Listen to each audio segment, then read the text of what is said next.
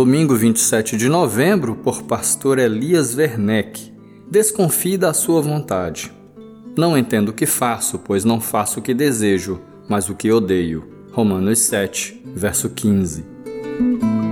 O versículo em destaque está no meio de uma longa e difícil discussão que o apóstolo Paulo trava sobre a eficiência da lei e a abrangência da graça de Cristo.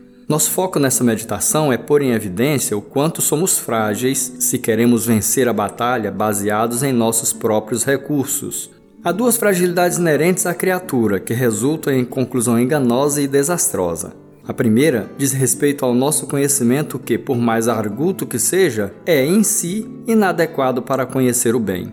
E mais, apenas conhecer o bem não resolve, não é suficiente. A grande maioria dos brasileiros adora futebol, temos até mesmo aqueles que conhecem muito bem o esporte, mas isso não faz de nenhum deles um jogador. Segunda fragilidade, nossa capacidade de decidir é inadequada.